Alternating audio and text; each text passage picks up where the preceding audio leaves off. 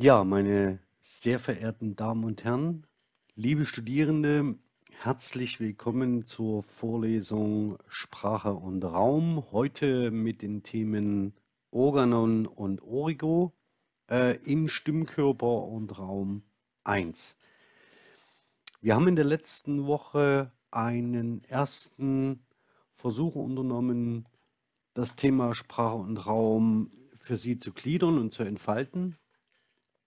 Und jetzt muss ich mal ganz kurz noch eine weitere Lichtquelle anmachen. Und heute würde ich mit Ihnen sehr gern eine ganze Vorlesungseinheit auf die beiden Konzepte von Organon und Origo legen. Das ist extrem ungewöhnlich, denn normalerweise nimmt man sich für diese Konzepte exakt drei Minuten in einer Einführung Zeit. Allerdings würde ich mir sehr gern mit Ihnen das Ganze genauer anschauen, da ich der Auffassung bin, dass wenn man das Ganze einmal systematisch sich genauer angesehen hat, im Kontext einer solchen Vorlesung und auch Zeit hatte, ähm, in einer Vorlesung zu diesem Thema mitzudenken, dass es dann sehr viel einfacher ist, andere theoretische Konzepte, die mit Karl Bühlers ähm, Sprachtheorie in Verbindung stehen, adäquat einzuschätzen und dann im Kontext der linguistischen äh, Bildung äh, besser zu durchdringen und vor allen Dingen auf andere Konzepte anzuwenden. Darauf wird es mir heute ankommen. Bevor wir in das Thema einsteigen, würde ich sehr gern die Gelegenheit nutzen, einen Blick zu werfen auf den mit Ihnen gemeinsam entwickelten Vorlesungsplan. Ich würde ganz gern ähm, mal ein wenig herauszoomen und auf das Material blicken, das wir uns in der letzten Vorlesung gemeinsam zusammen erarbeitet haben. Ähm, besonderes Hauptaugenmerk ich, möchte ich werfen auf die medialen Inhalte, die wir empfohlen haben. Als allererstes Inception als einen Klassiker, der mit räumlichen und sprachlichen Bezügen ähm, und Bildern sehr spielt. Das ist im Übrigen ein Thema, das Sie sehr zu interessieren scheint, wenn es um die, ich zeige das mal ganz kurz hier, das sprachliche Attribu Attribuieren von Räumen geht und grundsätzlich ähm, die Raummetaphorik zum Beispiel auch in ähm, Traumdeutungen. Ähm, Weitere Filme, die hier eine Rolle spielen, sind Interstellar und daneben Klassiker wie die Truman Show, Matrix, Tron, Die Welt am Draht, Cloud Atlas und Pans Labyrinth. Ähm, daneben gibt es eine Menge von ähm, Inszenierungen auf Sitcoms. Mal schauen, ob wir darauf eingehen können. Musikalisch hatte ich Ihnen äh, von Philipp Glass äh, Cloudscape empfohlen. Daneben haben wir Tipps von Franz Liszt, Verweise auf Literatur, das Märchen der 672. Nacht, hier die ungekürzte Lesefassung. An Themen kam noch hinzu der Diskurs über Identitätspolitik. Sehen Sie, wird auch dieser Tage aktuell in den Medien sehr, sehr hochgekocht. Und dann vor allen Dingen äh, interessanterweise die Deixis am Phantasma.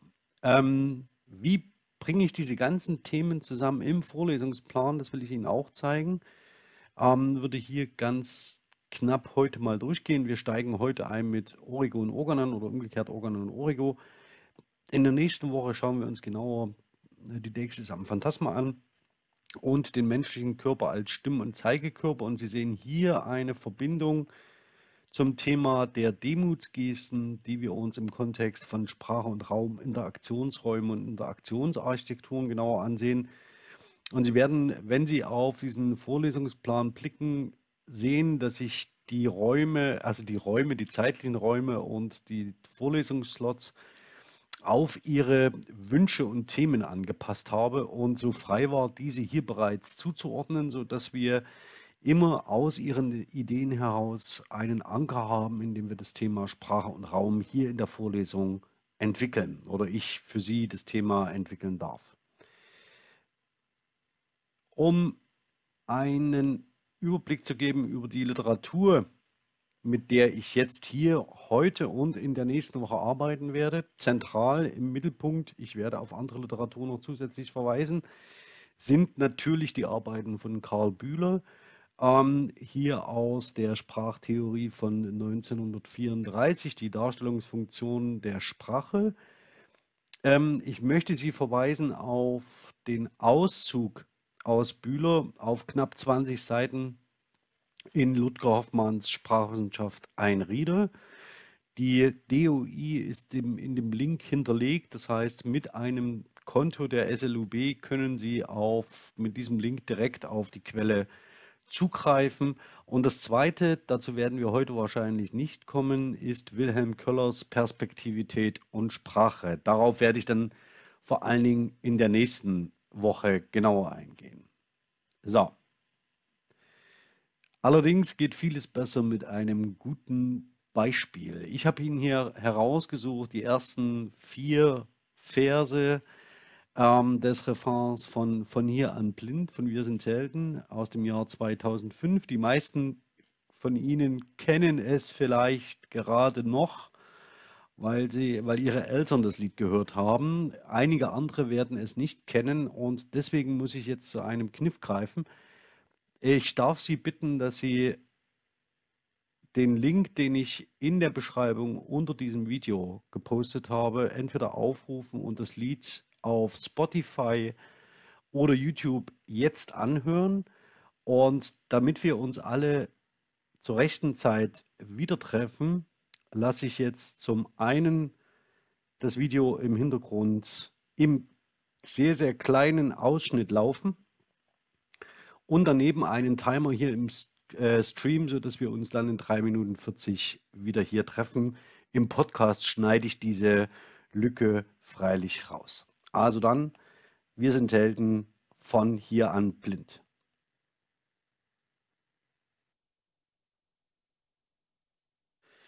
So, willkommen zurück ähm, zu dem Vorlesungsstream.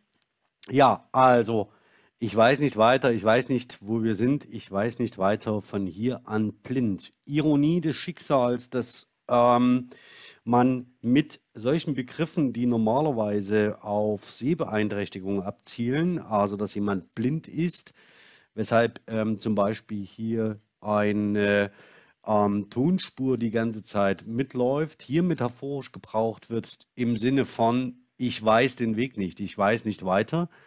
Ähm, das ist eine äh, Kategorisierung, mit der wir uns oder eine Metapher, die verwendet wird, auf die wir noch zu sprechen kommen werden.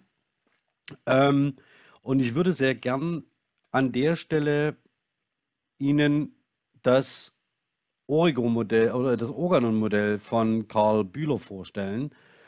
Das haben sicherlich viele von Ihnen schon gesehen, ähm, nämlich dieses ominöse Dreieck mit dem Kreis drumherum, in der Mitte ein Z, ähm, Sender, Empfänger und Gegenstände und Sachverhalte. Den meisten von Ihnen dürfte klar sein, dass es irgendwie darum geht, dass wir eine Botschaft zu einem Empfänger senden und damit unterschiedliche Dinge ausdrücken können, ähm, indem wir sprachliche oder symbolische Zeichen verwenden. Und diese symbolischen Zeichen haben eine Darstellungsfunktion im Hinblick auf Gegenstände und Sachverhalte, die wir mit diesem Zeichen artikulieren wollen. Ähm, mit dem Gebrauch von Zeichen adressieren wir in der Regel einen Empfänger, also einen Hörer. Und das ist das, was äh, Sie normalerweise in einer Einführung zu diesem Organon-Modell hören. Es geht hier im Wesentlichen um den, die pragmatische Einbettung von ähm, Zeichen im Sprachgebrauch, also in der ähm, interpersonalen Kommunikation und Bühler stellt das Ganze als Sprachphilosoph bereits 1934 auf. Ähm, wenn wir uns die Verse Ich weiß nicht weiter, ich weiß nicht, wo wir sind, ich weiß nicht weiter von hier an blind genauer anschauen, dann darf man sich die Frage stellen, was genau wird damit von einem Sender zum Ausdruck gebracht mittels eines sprachlichen Zeichens, auf welche Gegenstände und Sachverhalte deutet er oder sie und was soll der Empfänger mit dieser Nachricht anfangen? Allerdings haben Sie sich vielleicht auch schon mal gefragt, warum ähm, Karl Bühler hier so eine eigenwillige Darstellung wählt, nämlich mit diesem Dreieck als Zeichen und mit dem Kreis drumherum.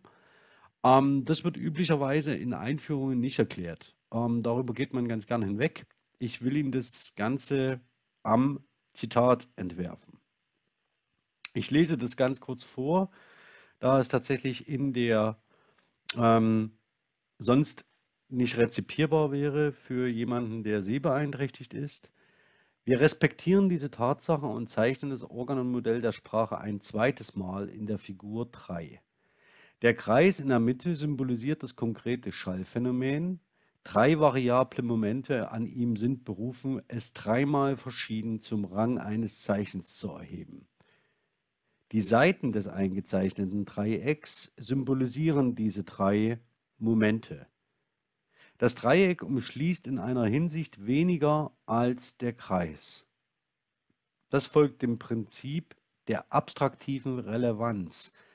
Das soll heißen, der Hörer abstrahiert aus dem Gehörten Relevantes. Er hört mehr, als er daraus schließt. Also das Zeichen, das der Hörer in der Rezeption produziert, möchte man meinen, ähm, ist ein anderes als das, was er durch das Schallphänomen hört.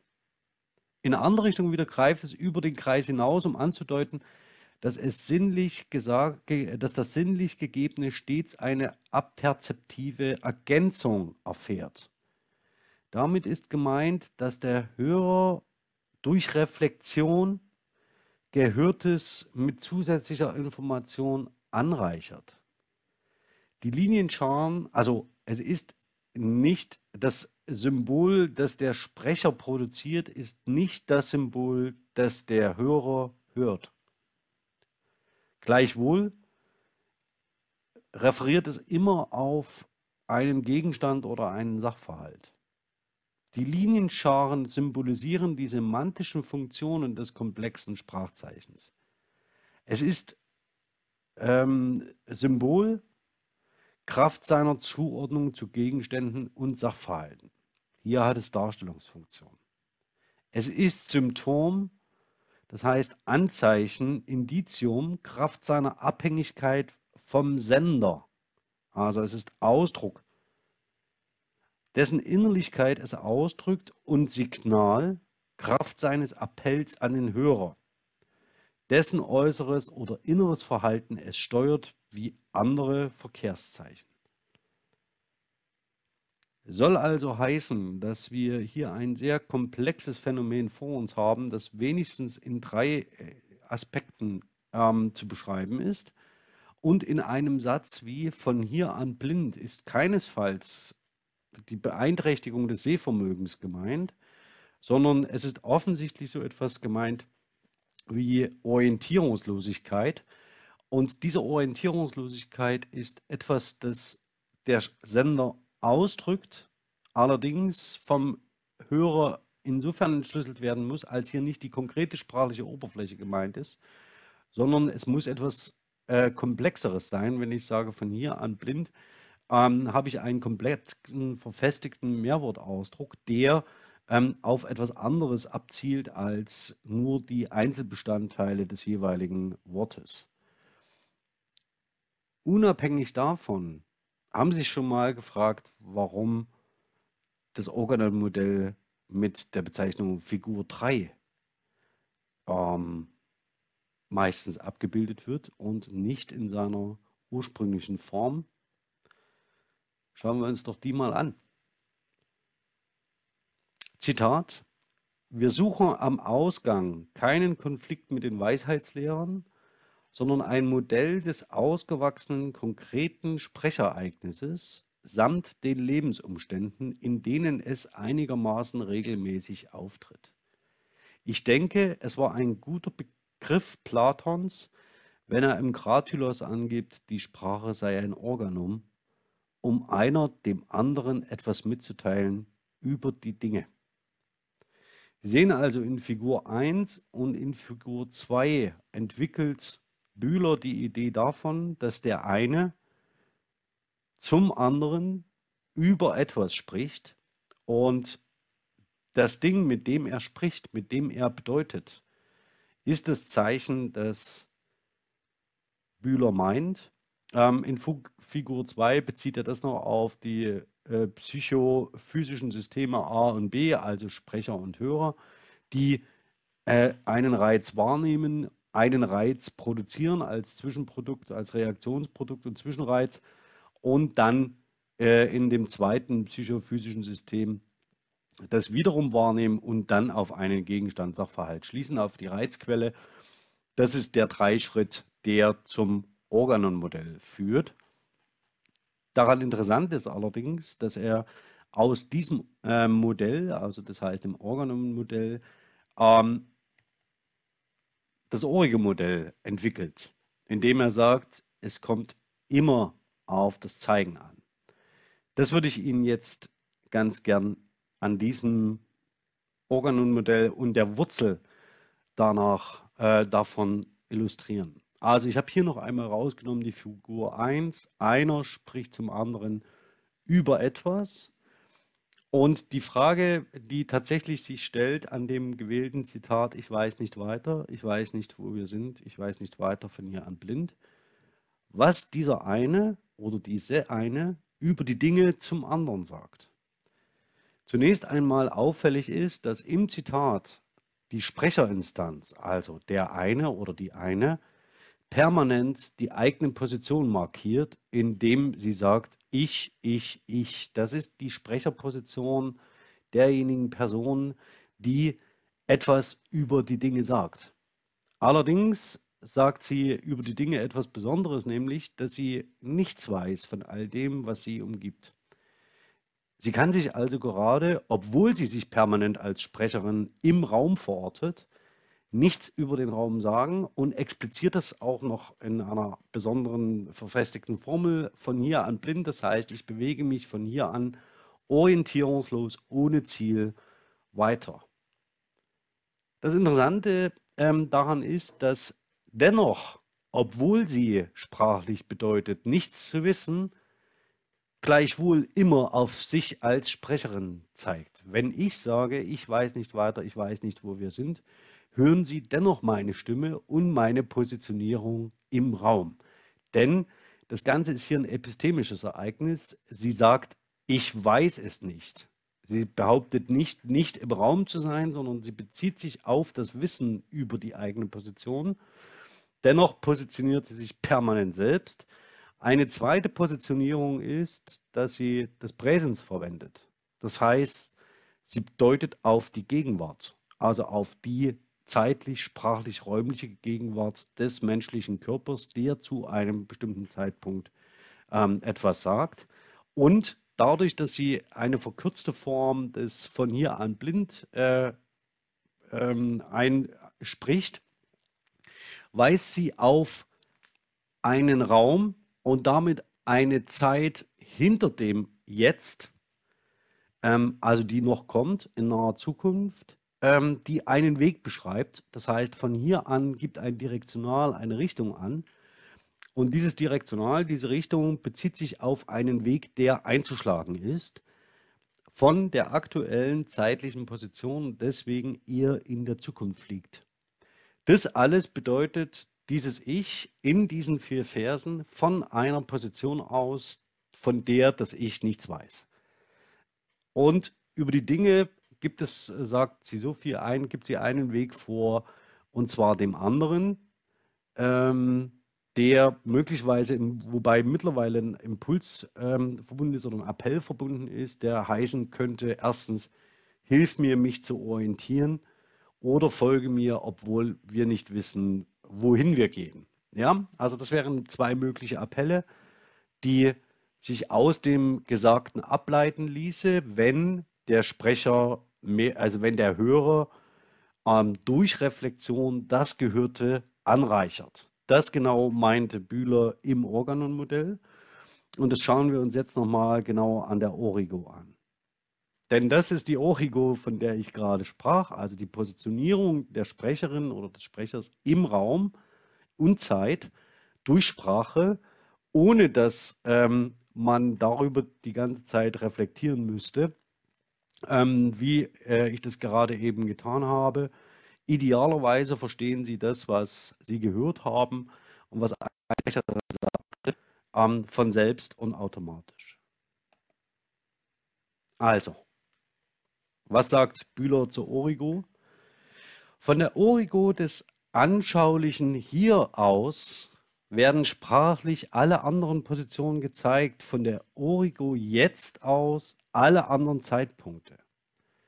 Es ist vorerst von nichts als vom Zeigen die Rede. Selbstverständlich können Positionen wie alles andere in der Welt auch durch sprachliche Begriffszeichen angegeben werden.